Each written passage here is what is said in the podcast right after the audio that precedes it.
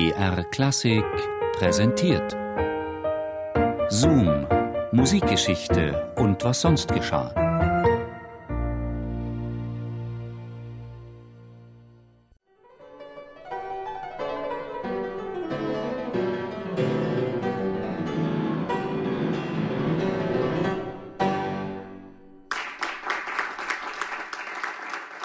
Mit 17 Jahren hatte sie als Pianistin längst international Anerkennung und Lorbeeren gesammelt. Sogar Kaiserin Maria Theresia zählte zum engen Kreis ihrer Anhänger und unterstützte seit 1774 ihre künstlerische Aktivität mit einer jährlichen Pension von 200 Gulden.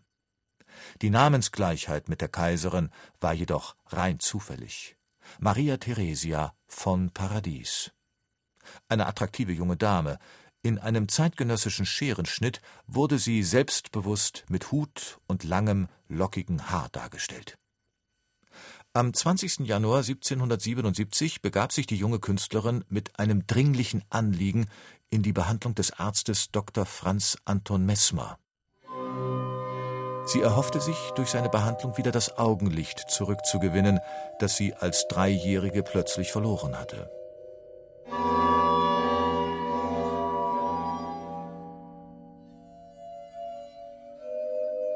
Dr. Messmer lebte seit 1769 in einem schlossartigen Gebäude, der Rotmühle am Rande des Örtchens Schwächert vor den Toren Wiens.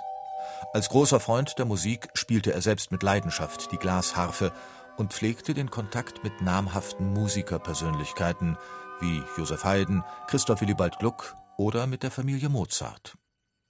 Wolfgang Amadeus führte bei Messmer 1767 sein Singspiel Bastien und Bastienne auf, damals noch im Gartenhaus seines Besitzes in der Wiener Vorstadt Landstraße.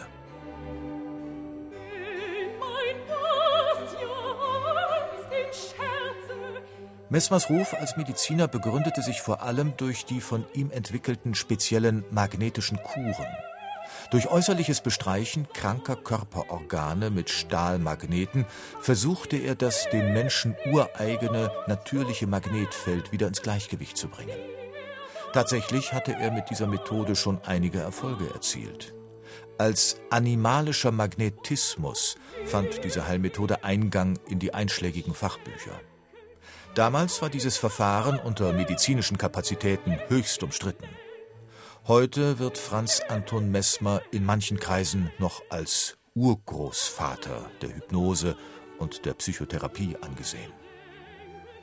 Dr. Messmer nahm die Pianistin Maria Theresia von Paradies für die Zeit der Behandlung in seine Klinik auf. Sein Ehrgeiz, den an diesem Fall bisher gescheiterten Kollegen einen Erfolg entgegenzusetzen, war groß, und tatsächlich, schon nach wenigen Behandlungen erklärte Maria Theresia, sie könne wieder sehen. Ihre erste optische Wahrnehmung war die Nase Dr. Messmers. Vor Schreck über dieses merkwürdig geformte Organ soll sie so in Angst verfallen sein, dass sie das eben gewonnene Augenlicht gleich wieder zu verlieren drohte.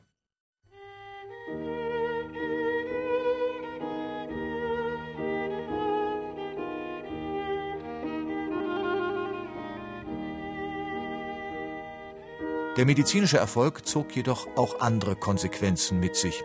Die Patientin verlor die ihr vorher eigene Souveränität und Anmut ihres Klavierspiels. Die zusätzliche Verarbeitung der Augenreize irritierte zu sehr ihre Konzentration und damit ihre spielerischen Fertigkeiten. Gleichzeitig schienen ihre pianistischen Auftritte beim Publikum an artistischer Attraktion verloren zu haben.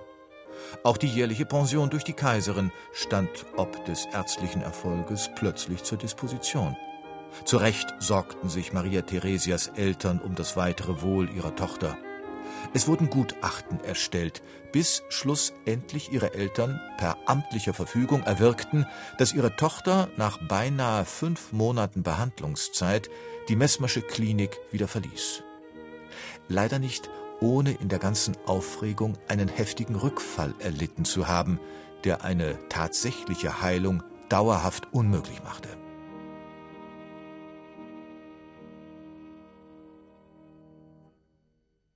Die neuerliche Erblindung schadete Dr. Messmers Ruf erheblich. Nicht nur in Ärztekreisen, auch unter den Bürgern Wiens wurde dieser Fall vehement diskutiert.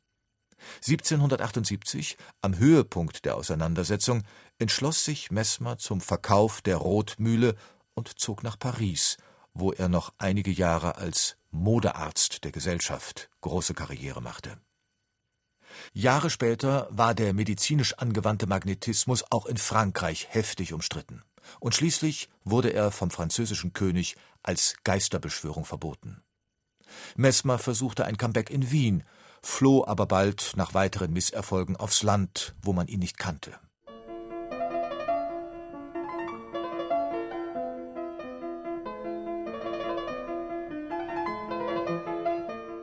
Maria Theresia von Paradies verstärkte ihre pädagogische Tätigkeit und galt bis ins hohe Alter allgemein als außerordentlich gebildete Persönlichkeit. Mozart widmete ihr eines seiner Klavierkonzerte, möglicherweise das Konzert in B-Dur, Köchelverzeichnis 456. Als Virtuosin und Komponistin wurde sie jedoch von der Nachwelt schnell vergessen. Messmer verbrachte seinen Lebensabend in Merseburg am Bodensee. Wolfgang Amadeus Mozart setzte dem Magnetiseur und ehemaligen Gönner in Così fan tutte ein in der Musikliteratur einzigartiges Denkmal.